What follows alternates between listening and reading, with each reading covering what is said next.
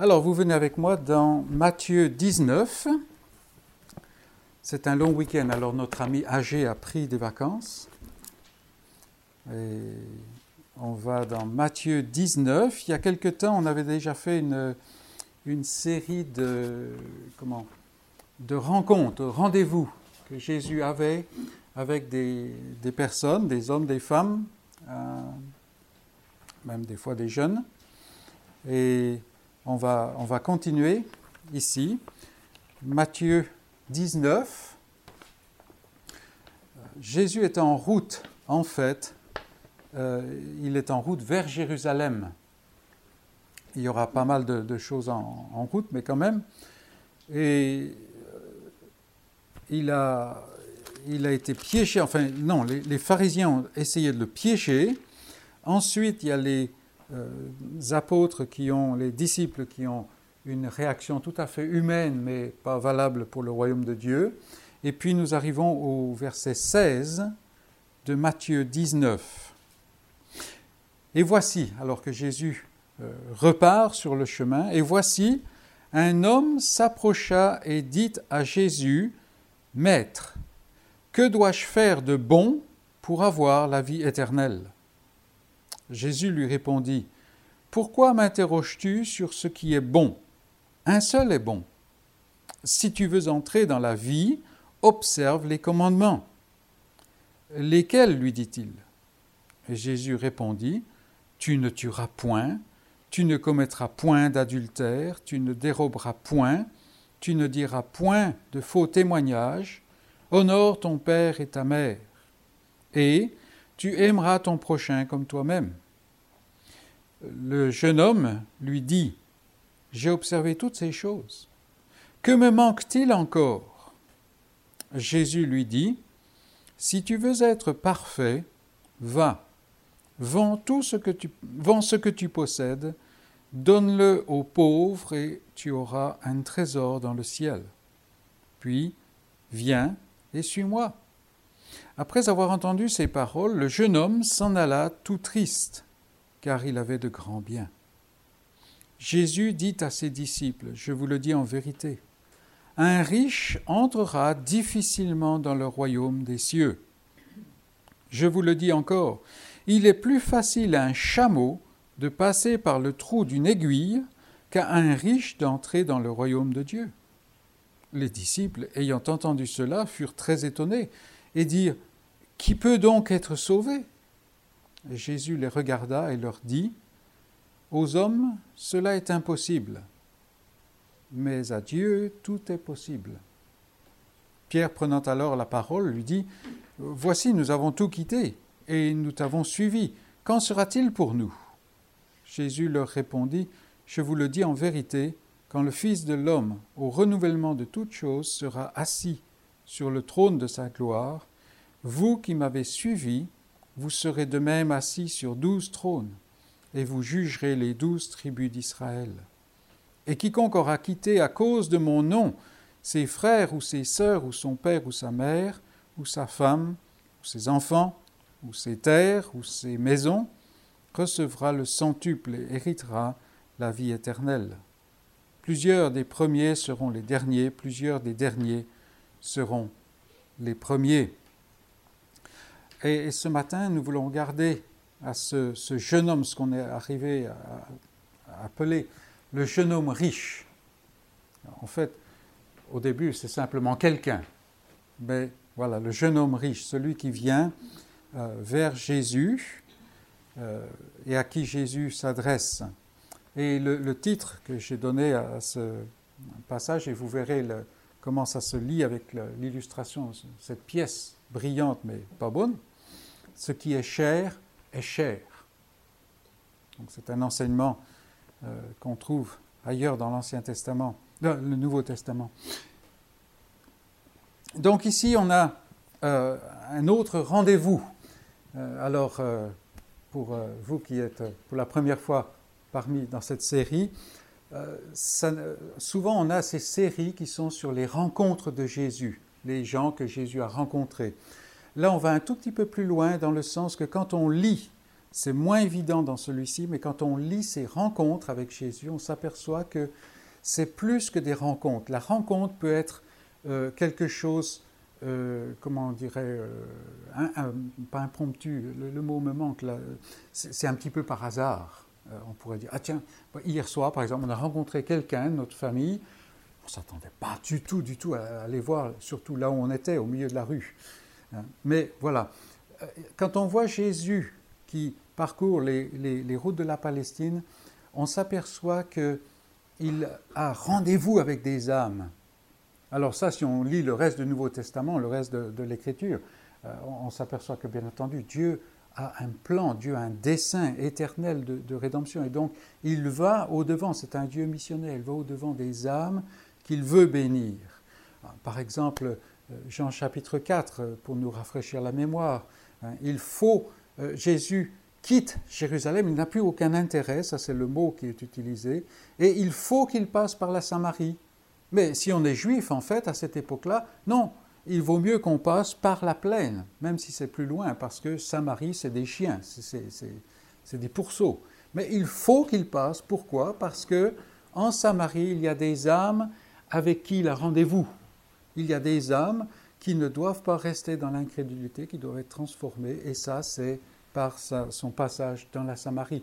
Donc vous voyez un peu cette dimension de rendez-vous. Et ici, dans la rencontre avec le jeune homme riche, on a moins cet élément de rendez-vous directement avec l'homme, parce que, bon, ça ne va pas se terminer comme on s'attendrait, mais c'est un rendez-vous quand même, parce que Jésus doit se révéler.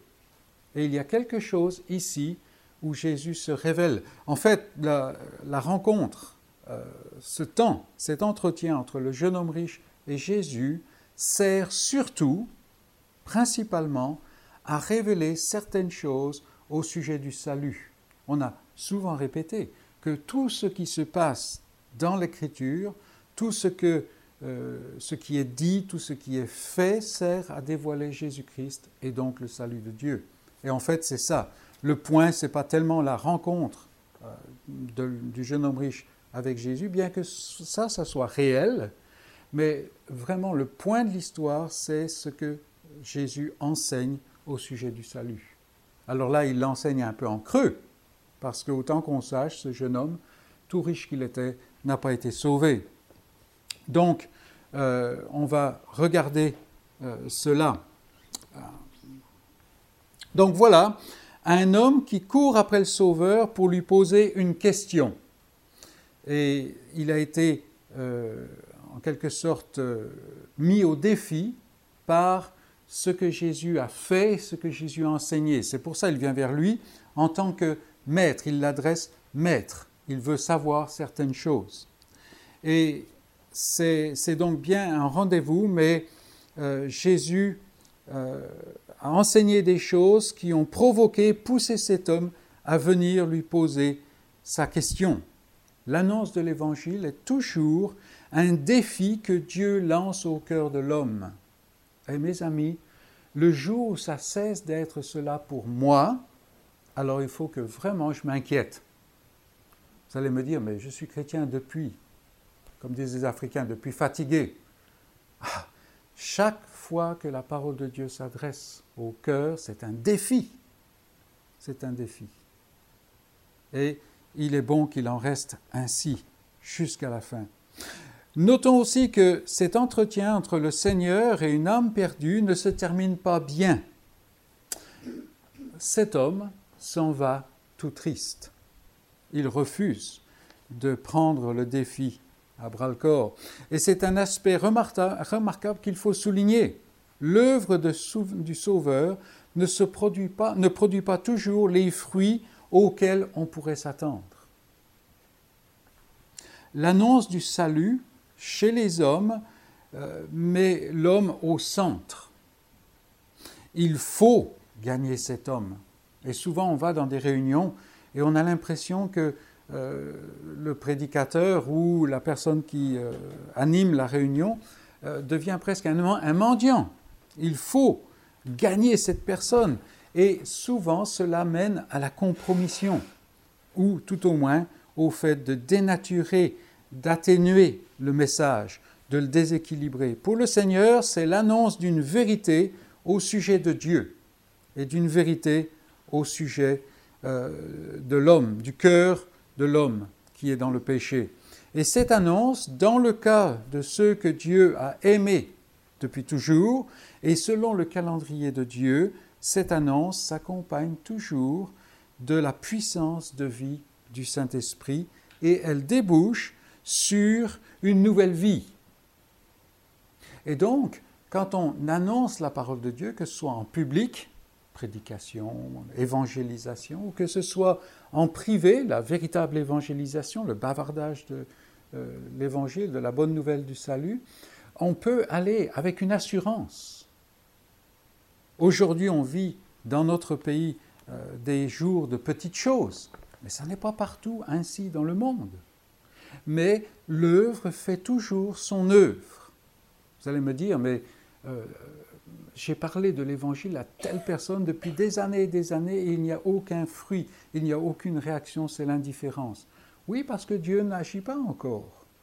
Mais si Dieu a aimé cette âme de toute éternité, au jour où il a décidé, la puissance de Dieu viendra recouvrir, euh, s'insuffler dans cette parole et l'œuvre se fera.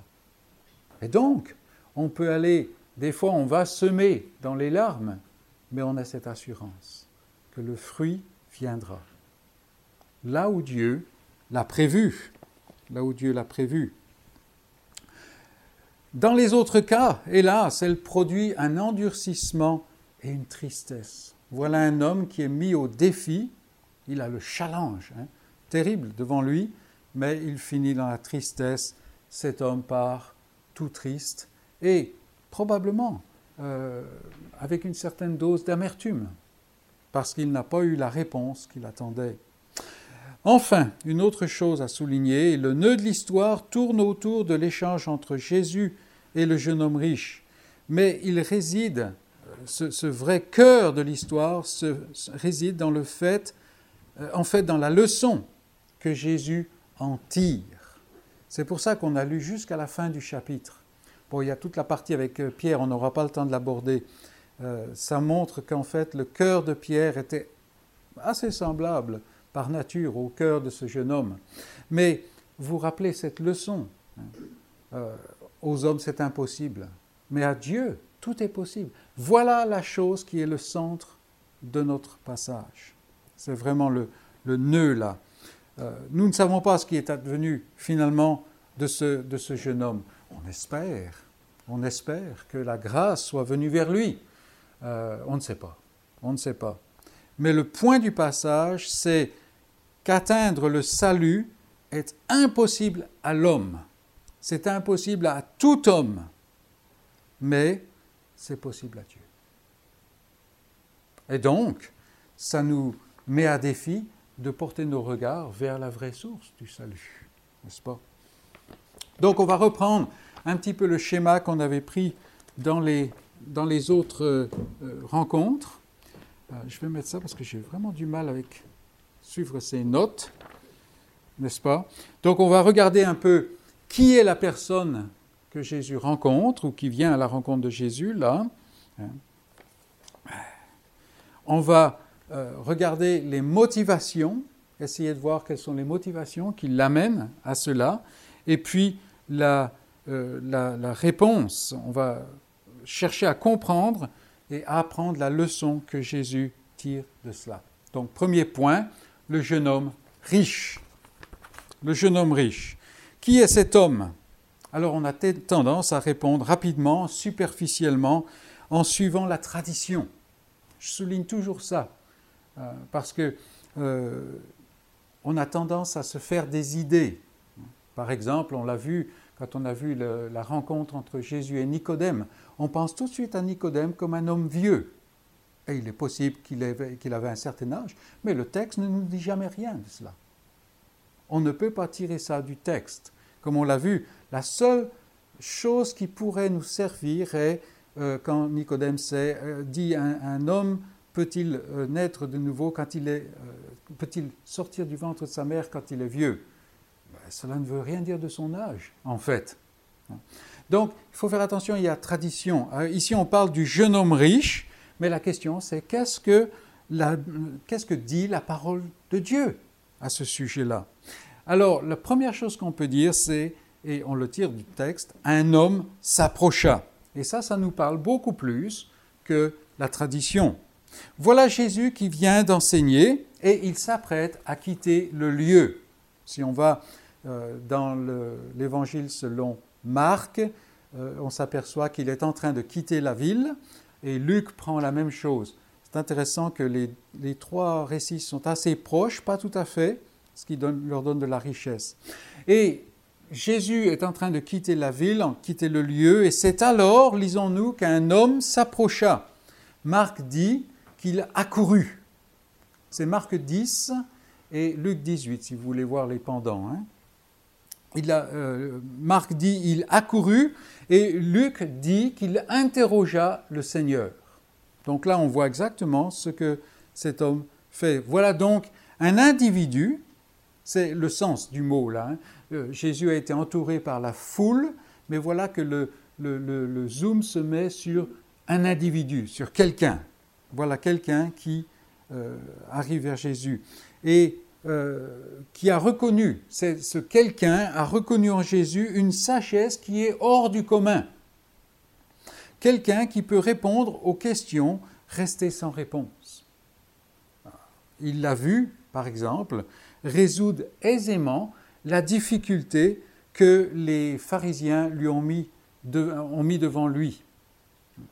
Euh, si vous allez au début du chapitre 19, vous voyez que les pharisiens ont essayé de piéger Jésus en lui demandant euh, qu'est-ce qu'il fallait penser de la lettre de divorce que Moïse avait permis aux Juifs d'écrire pour répudier leurs femmes.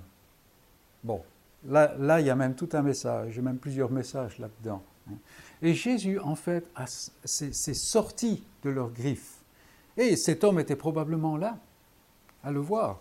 Alors, Jésus est piégé, il est coincé parce que d'un côté comme de l'autre, il se plante, comme on pourrait dire euh, vulgairement, mais en fait, il s'en tire.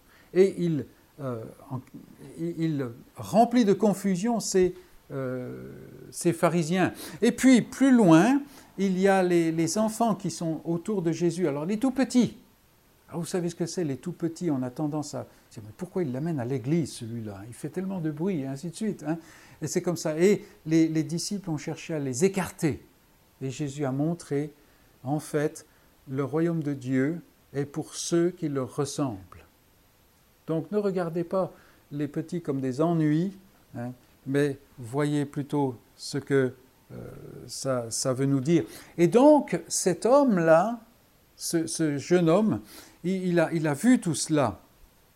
Et euh, il voit donc que c'est un maître, un enseignement qui ne semble, un enseignant qui ne semble pas prendre les sentiers battus. Quand on était en Israël à cette époque-là, qu'on avait une grosse question, question importante, on allait voir la petite réunion du Sanhédrin, que ce soit localement ou nationalement à Jérusalem, et on leur posait le cas. Et les sages allaient chercher dans tous les euh, dans toutes les, comment, les, les, pensées et les écrits des, des rabbins ce qu'il fallait penser. En fait, c'est un peu ce que les prédicateurs font aujourd'hui. Ils vont chercher dans les, euh, les commentaires, n'est-ce pas? Hein, C'est ça. Mais voilà que cet homme voit en Jésus quelqu'un qui agit différemment. Il est en dehors des sentiers battus. Et euh, voilà quelqu'un qui peut lui répondre. Et ses paroles ont un sens clair parce que notre homme a un problème. Donc voilà, quelqu'un, ce Jésus, c'est un homme qui peut résoudre mon dilemme. Et souvent, on va le considérer de cette manière-là. Il n'est pas rare de voir dans les évangiles des réactions semblables. On pense par exemple à l'officier du roi, en Jean chapitre 4. Il a un problème. Son fils, qu'il aime beaucoup, est en danger de mort. Il est malade à la mort. Alors il entend que Jésus est là à euh, quelques heures de route et se met en route pour aller à Cana et pour faire venir Jésus. Vous voyez, euh, ce, dilemme, ce problème. Ou bien Euh, il y a l'homme qui est au milieu de la foule alors que Jésus enseigne et lui dit Seigneur, il l'invite à devenir le juge entre son frère et lui au niveau de l'héritage. Vous voyez? Voilà quelqu'un qui peut servir mon problème, encore une fois. Et il est intéressant de noter combien la perspective de l'être humain est centrée sur soi-même. Combien de fois on est comme ça, même en face du Sauveur lui-même. Plutôt que d'être frappé par la, grandeur, par le, oui, cet aspect qui vient d'un autre monde, de ce Sauveur, non, on pense qu'il peut nous servir. C'était la raison pour laquelle Nicodème est venu le voir. Que savons-nous d'autre au sujet de cet homme? Au verset 20, on lit que c'est un jeune homme. Alors, on n'a pas ici affaire avec euh, un vieux qui est dépité par la vie ou alors qui est paniqué à l'approche de, euh, des échéances, de la fin. Hmm. Ce n'est pas non plus un gamin qui cherche à faire de l'effet. le fait qu'il vient se prosterner au milieu de tout le monde, devant Jésus, ça peut être quelqu'un qui veut faire de l'effet, un peu comme un, adolescent. Non, parce qu'en en fait, euh, le mot là, il peut s'appliquer à quelqu'un qui a une quarantaine d'années. Donc, on est euh, quelqu'un qui euh, est dans la force de l'âge. Qu'est-ce qu'on sait d'autre? Le texte nous dit qu'il a de grands biens. Il est riche. Voilà un homme qui a quelque chose dans le monde. Luc, pour sa part, le présente comme un chef, quelqu'un qui a une place dans la vie publique. Alors il est courant de penser tout de suite qu'il est chef de la synagogue. Ce n'est pas impossible. Euh, d'autant plus que souvent c'était des gens qui étaient riches qui étaient mis à la place, euh, à cette place-là. Mais en fait, euh, oui, c'est possible parce que la vie publique, la vie, la vie euh, religieuse à l'époque en Israël, c'était assez mélangé. Mais rien n'est dit dans le texte, ni même dans le texte de, euh, comment, de Luc. C'est un notable, c'est un homme en vue qui a de grands biens, les choses vont souvent ensemble, et cela en soi nous enseigne deux choses que nous savons déjà bien.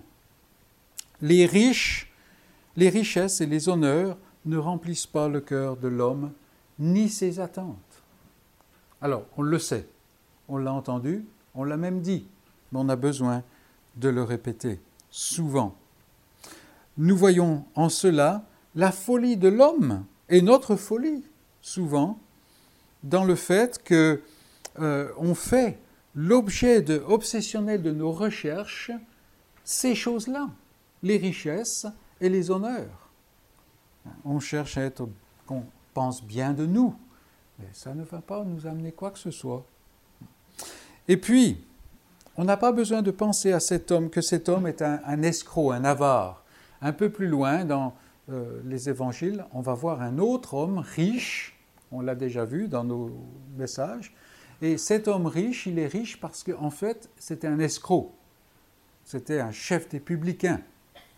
C'était un homme qui euh, pratiquait l'escroquerie régulièrement. Non, cet homme riche n'est pas comme cela. Euh, en réalité, c'est un homme probablement très scrupuleux dans son honnêteté. Un homme très scrupuleux et sans aucun doute un homme d'une grande religiosité. Il a observé, nous dit-il, toutes ces choses et les autres évangélistes ajoutent depuis sa jeunesse. Donc c'est un homme qui est non seulement religieux, mais très très scrupuleux. Il y a même des gens qui pensent qu'il s'agissait de euh, Saul de Tarse. Le, texte vraiment ne nous dit rien là-dessus. Mais oui, ils sont un peu dans la même, dans la, même ligue. Hein. Et la religion ne satisfait pas non plus. La religion n'apporte pas les réponses. C'est un genre de drogue, mais ça ne donne pas les réponses. Donc, un homme s'approcha. Et on voit que, en fait, euh, c'est très dépouillé, mais déjà, ça nous apprend le fond, le fond de, de ce qu'on veut savoir. Toutes les choses que l'homme poursuit ne vont pas lui amener ce qu'il cherche. Absolument pas. La richesse, les honneurs, la religion. Vous enlevez ces trois choses-là, la plupart de la vie euh, que nous connaissons cesse de cesse d'exister. Deuxième point, voyons maintenant ses motivations. Et euh, ce qu'il dit, en fait, nous indique ses motivations. Il s'approche du Seigneur, il dit Seigneur ou Maître, que dois-je faire de bon pour hériter la vie éternelle, pour posséder la vie éternelle, posséder le salut? Donc on voit maintenant ses motivations. Qu'est-ce qui le pousse à venir auprès de Jésus? Les trois récits évangéliques rapportent sa question. Que dois-je faire de bon? Ou que dois-je faire pour hériter? Voilà un homme qui, en dépit de tous ses efforts religieux, n'est jamais parvenu à l'assurance du salut. C'est tellement évident, c'est clair, mais il faut le dire. Il veut connaître le secret de ce, petit quelque chose qui lui manque pour obtenir la paix dans son cœur. Il y est encore jamais parvenu. Avant d'aller plus loin dans cette révélation de sa motivation, soulignons une chose ou deux. On voit dans les milieux religieux très souvent des gens qui se satisfont d'une assurance qui n'a pas de substance, une sorte de de toute façon, tout ira bien en fin de compte. Alors, hier matin, nous étions à des obsèques euh, de quelqu'un, euh, c'était des obsèques religieuses. Euh, on connaissait la personne, la personne, c'était une personne d'origine africaine, donc très religieuse de toute façon. Moi, nous, on connaissait sa vie. C'était loin d'être très religieux. Mais si on écoutait les gens, alors tout allait bien. Hein. Euh, c'était tout allait bien pour cette personne. Parce que Dieu est amour. Voilà, Dieu est amour, donc tout va bien. Mais attendez, c'est quoi ce genre d'amour? Est-ce qu'il n'y a, pas de substance cet amour? Rien n'a été dit au sujet de l'amour de ce Dieu. Un amour qui, euh, en fait, va laisser faire les ennemis. Ça, c'est vraiment un drôle d'amour. Hein. Si on, voit tel jeune homme qui laisse quelqu'un, euh, comment, euh, traiter d'une façon horrible sa, sa, chérie, on va commencer à poser des questions sur la qualité et sur la substance de son amour. Donc vous voyez, c'est ça. Alors aujourd'hui, euh, souvent dans les milieux religieux, de, quelque sorte qu'ils soient, on a, ces, genres de, platitudes qui n'ont pas de substance et on, dérive une sorte de paix de ces choses-là. Hier, par exemple, euh, le monsieur qui officiait euh, s'est approché du micro. Heureusement qu'il y avait un micro, on ne l'entendait pas à peine. Mais il nous a dit Dieu est amour. Alors, devant le fait qu'on n'ait pas été renversé par sa, déclaration, il s'est aperçu qu'en fait, il n'avait rien dit du tout, donc il a essayé d'expliquer. C'était pathétique. Mais vous voyez, euh, Dieu est amour, qu'est-ce que ça, ne veut rien dire, en quelque sorte. Mais on, on va tirer une certaine paix on va tirer une paix de ce qu'on dit, par exemple, c'était le cas encore hier, de ce qu'il y avait la, prière du Seigneur, le Notre Père. Et tout le monde s'est levé quand euh, ça a été récité, mais j'ai regardé autour de moi, euh, personne ne, récitait ça, parce que la plupart des gens ne s'en rappelaient même plus. Vous voyez? Mais on est tous en paix, parce qu'on a tous un Père. Il n'y a pas de substance dans ces choses-là. Non. Soit on s'appuie sur la nature d'un Dieu qui est fait de, de, coton, en fait. Hein, c'est un amour coton. Euh, soit on pense que, franchement, euh, Dieu ne peut pas priver quelqu'un aussi valable que moi de sa présence. Il ne peut pas se priver. Est-ce que Dieu peut arriver à se passer de moi? Non, quand même. Hein? Alors on ne va pas le dire tel que, mais ces, attitudes sont très courantes, euh, mais ce n'est pas notre homme ici. Il est très religieux, mais il ne se satisfait pas d'une paix à bon marché. Il n'est pas encore arrivé à trouver la paix et il est, euh, il est dans, le, comment, dans, la tourmente.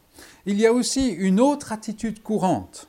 Et on la rencontre peut-être plus chez ceux qui suivent euh, ce que je dirais un christianisme confessionnel, c'est-à-dire quelque chose qui se base sur certains, un certain credo, sur certaines bases de foi, on dira, que ce soit vrai ou que ce soit faux. Hein.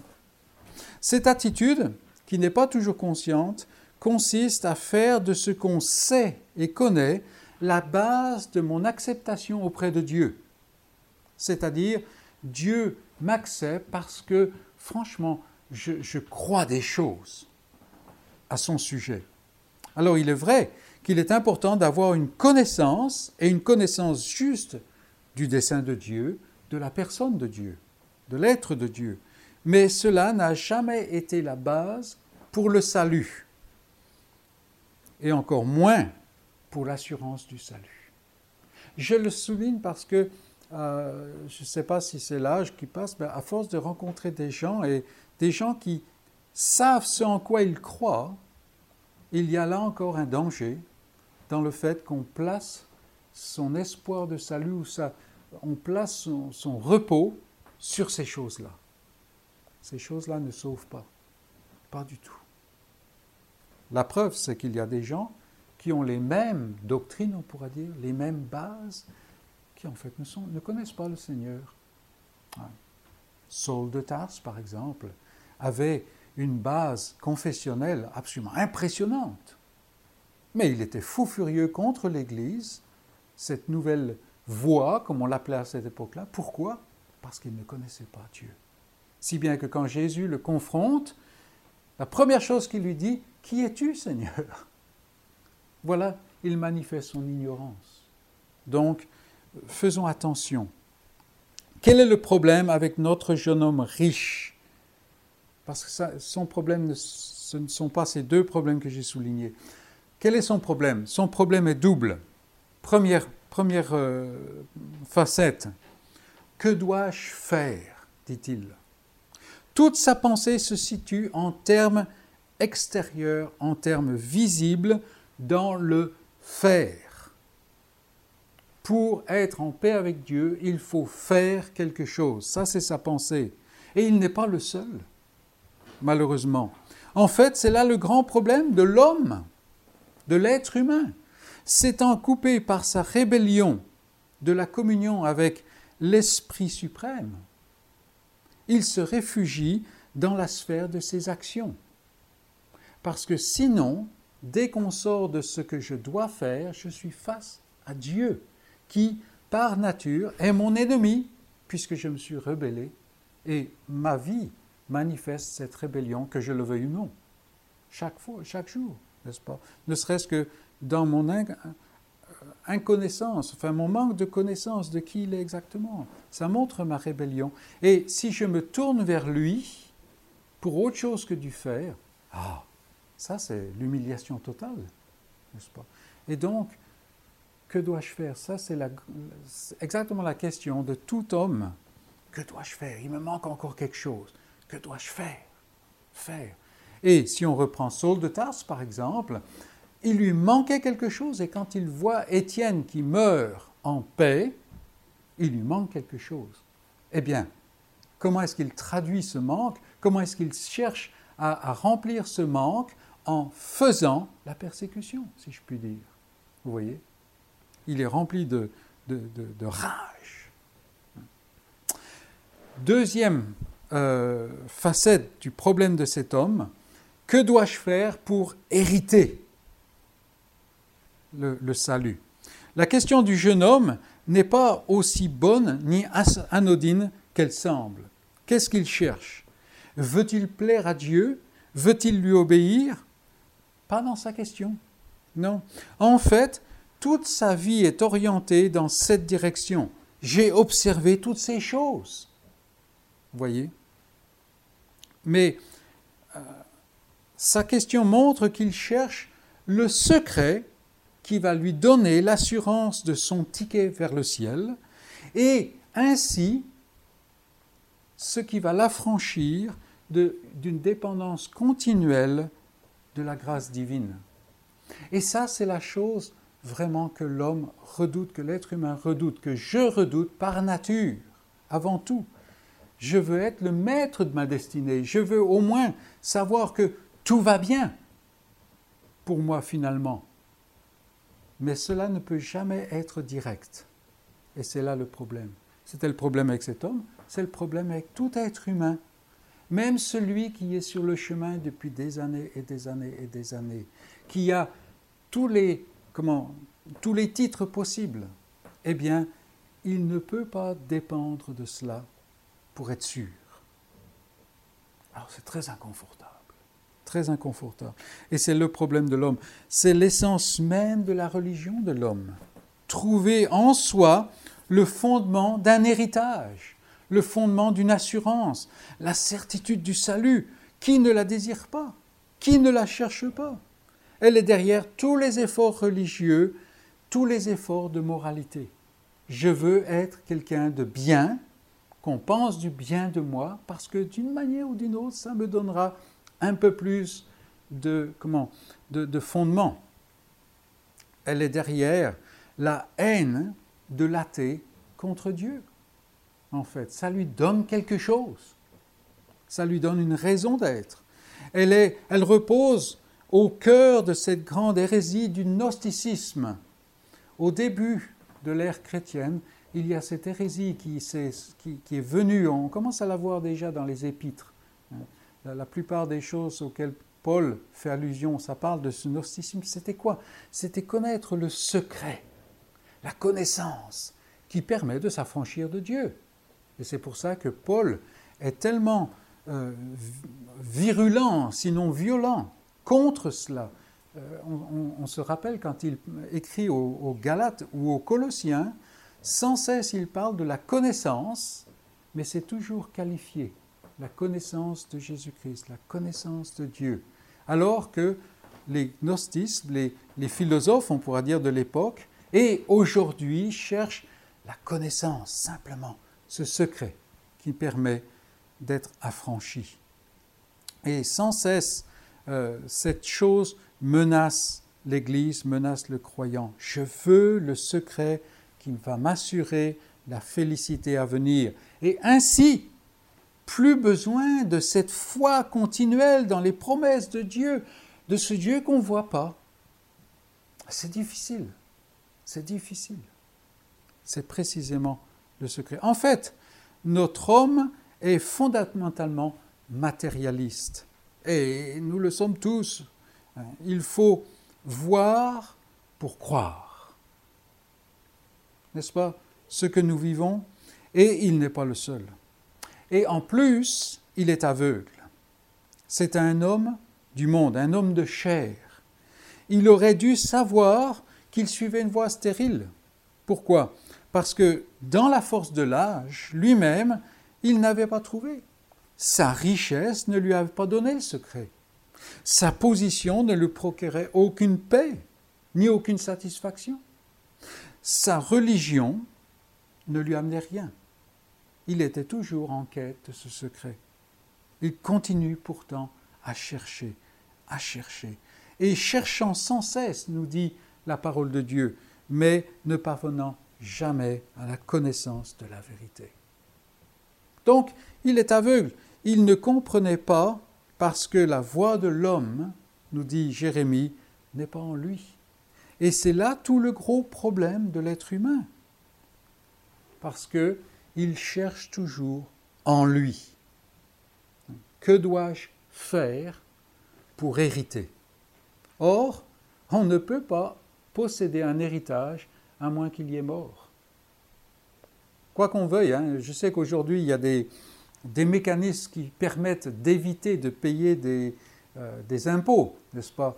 Et donc on peut, on, en quelque sorte, possède virtuellement l'héritage avant, mais pas vraiment.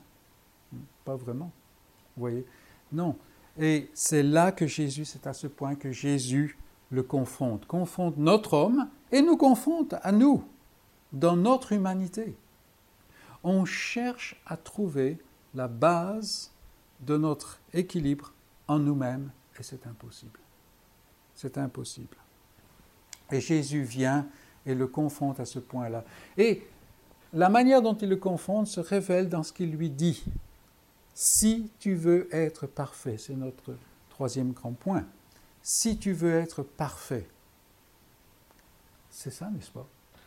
Si tu veux ne plus avoir de problème. Voilà. Le Seigneur n'est pas en train d'enseigner la moralité. Ça, c'est une chose sûre. Il ne lui dit pas qu'en observant les commandements, euh, cet homme va se tenir dans une bonne relation avec Dieu. Pourtant, combien suivent cette voie? Ici, on a déjà dépassé ce stade parce que cet homme a suivi les commandements, tout au moins autant qu'il pense. Et ça ne lui amène aucune paix. Aucune paix. Jésus lui a demandé d'observer les commandements. Parce que c'est un peu l'échange là. Il, lui sait, euh, il y a un, comment, petite différence entre les récits évangéliques. Certains disent bon maître. Là, Matthieu dit qu'est-ce que je peux faire de bon? Euh, c'est un peu difficile à réconcilier les choses, mais il n'y a pas de gros problème. En fait, Jésus lui dit, quand tu parles de bon, il n'y a qu'un seul qui est bon. Et c'est à lui qu'il faut aller. Et lui, il a déjà dit ce qu'il fallait faire pour être en paix avec lui. Ça, c'est les commandements. Les commandements sont l'expression de la volonté parfaite de Dieu. Donc si tu veux être parfait, suis les commandements. Je les ai observés. Jésus, là, va le mener juste un tout petit peu plus loin. Si tu veux être parfait, c'est-à-dire si tu veux ce secret, alors fais quelque chose qui n'est pas demandé dans les commandements. Ou plutôt, fais ce qui est vraiment demandé dans les commandements. Si vous avez bien écouté les paroles de Jésus, il lui donne certains des commandements, mais pas tous n'est-ce pas? En fait, c'est ce qu'on appelle les commandements de la deuxième table, c'est-à-dire ceux qui ont un rapport avec le, prochain. Et puis Jésus ne cite pas tous ces commandements non plus, mais à la fin, il parle de celui d'aimer son prochain comme soi-même, ce qui en fait est le résumé de la deuxième table. Cet homme-là dit, mais je, les ai observés, j'ai observé toutes ces choses depuis ma jeunesse. Mais en fait, Jésus va lui montrer qu'il ne l'a jamais fait. Parce qu'il lui dit, va avant et donne aux pauvres. Donc, quelle est la meilleure façon d'aimer son prochain comme soi-même? C'est de lui donner euh, ma richesse. Jésus n'est pas en train de dire qu'il faut donner la richesse aux pauvres. Non, non. J'espère qu'on a dépassé ce stade. Il est en train de lui montrer vraiment que cet homme-là n'a pas observé les commandements. Et c'est là qu'on voit le rôle des commandements, qui sont bons, qui sont vrais. Et si on vit en paix avec Dieu, c'est parce que les commandements sont observés. On l'a déjà dit. Mais c'est impossible à l'homme par lui-même d'observer les commandements. Si tu veux être parfait, fais ces choses-là. Alors à quoi sert à, quoi sert cette injonction du Seigneur? À quoi servent les commandements? Tout simplement à nous montrer ce que Jésus va dire à la fin de ce passage, que c'est impossible. L'homme ne peut pas faire cela. On a dit combien de fois il y a le philanthrope qui va donner son argent, mais il ne le donne pas pour la bonne motivation. Il va le faire pour 95% d'amour, oui, oui, oui, mais il y a 5% de recherche d'assurance. Hein de son salut. Et donc la motivation n'est pas pure. Or, Dieu est un Dieu qui est invivable. Le Dieu de la Bible est invivable, dans le sens qu'il veut la perfection. Et Jésus ici l'amène à voir combien il est impossible. Où est la solution alors? La solution a deux facettes. Premièrement, voir l'incapacité de, de l'homme qui est totale. Oui, dans beaucoup de cas, l'homme fait le bien. Ici, nous avons un homme qui a observé toutes ces choses et on n'a pas besoin nécessairement de remettre en cause le fait qu'il a vraiment fait des efforts pour tenir sa vie en laisse, pour vraiment vivre une vie morale. Non, ça, il n'y a pas besoin de euh, mettre ça en question. Mais cela ne touche pas son cœur. Tout ce qu'il a fait ne touche pas son cœur. Que me manque-t-il encore? dit-il. Une fois ce constat d'échec total atteint, il faut s'en remettre à Dieu entièrement. Rien d'autre que la nature de Dieu n'assure la vérité et l'efficacité de ses promesses. C'est pour ça que tout à l'heure, j'ai souligné le fait que cet homme, en fait, recherche dans la mauvaise direction. Il cherche quelque chose qu'il va faire qui va l'assurer. Mais il n'y a rien qui ne peut assurer l'homme autre que Dieu lui-même. Même les promesses de Dieu n'ont aucune valeur si Dieu n'est pas Dieu. Donc on ne peut même pas se reposer sur les promesses. Et combien de fois j'ai euh, la tentation de, me lever encore, hier c'était presque une tentation, j'étais debout, mais d'intervenir, de, dire, parce que oh, le Seigneur nous veut du bien. Qui est nous? Qui est nous Oui, on se repose sur des promesses, mais ce n'est pas le vrai Seigneur là. Ce n'est pas un Seigneur qui veut la justice. Ce n'est pas un Seigneur qui va faire mourir le méchant, que ce soit dans sa personne s'il ne se repent pas, ou dans la personne de Christ qui est devenu péché pour son peuple. Oui.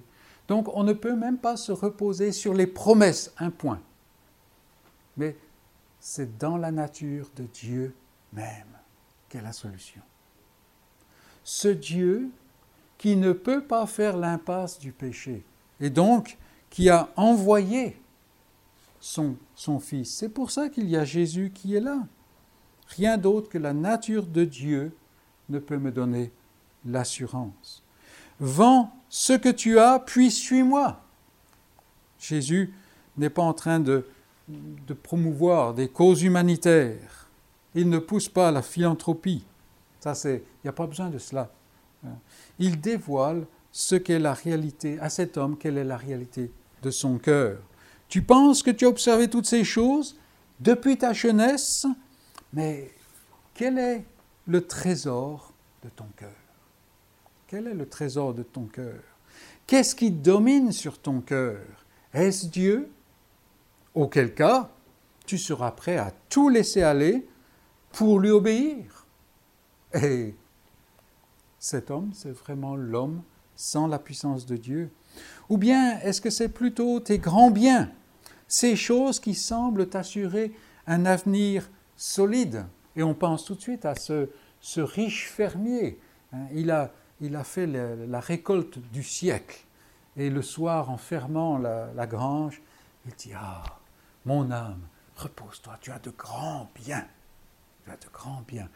On peut voir cet homme-là, ce, jeune homme riche, il est là. Ça, il a des biens. Les biens, ça se touche. Hein. Il peut y avoir quand même. C'est une assurance. Pas totale. Et c'est pour ça qu'il cherche encore quelque chose. Est-ce que c'est là que ça va t'assurer un avenir solide? Mais ces biens, ces grands biens, ne t'ont pas encore à procurer la vraie paix.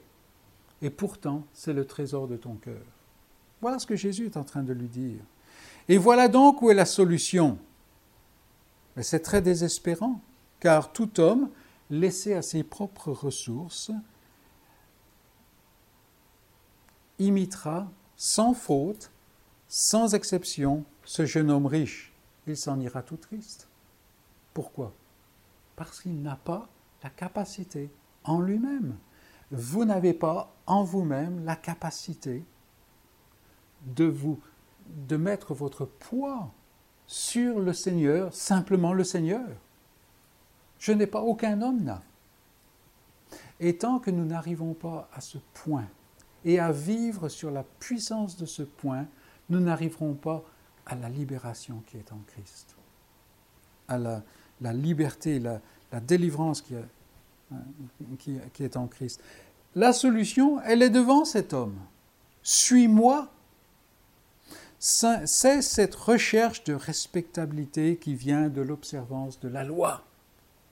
Un cœur idolâtre peut le faire. Va au-delà, viens à celui qui a observé toute la loi déjà.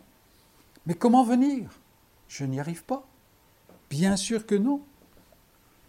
C'est là le point. C'est impossible à l'homme. Et c'est là l'invitation de Dieu.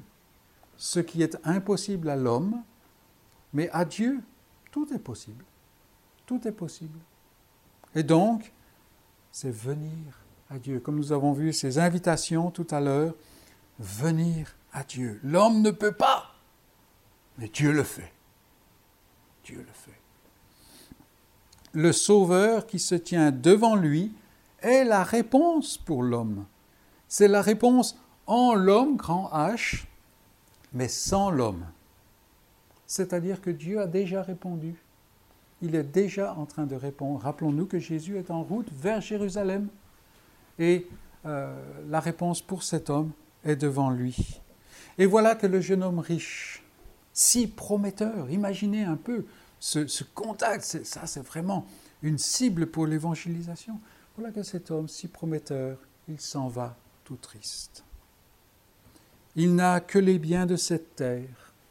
Autour de lui, pourtant, ceux qui n'ont aucun espoir entrent dans le salut. Il y a des publicains, il y a des prostituées, il y a des, euh, des gens qui sont du peuple. Les pharisiens regardaient ceux du peuple un peu avec mépris. Mais ces gens-là, parce que Dieu leur donnait sa puissance de vie, comprenaient qu'ils n'avaient pas de puissance, qu'ils n'avaient pas de capacité, qu'ils ne pouvaient pas, qu'ils étaient totalement en faillite.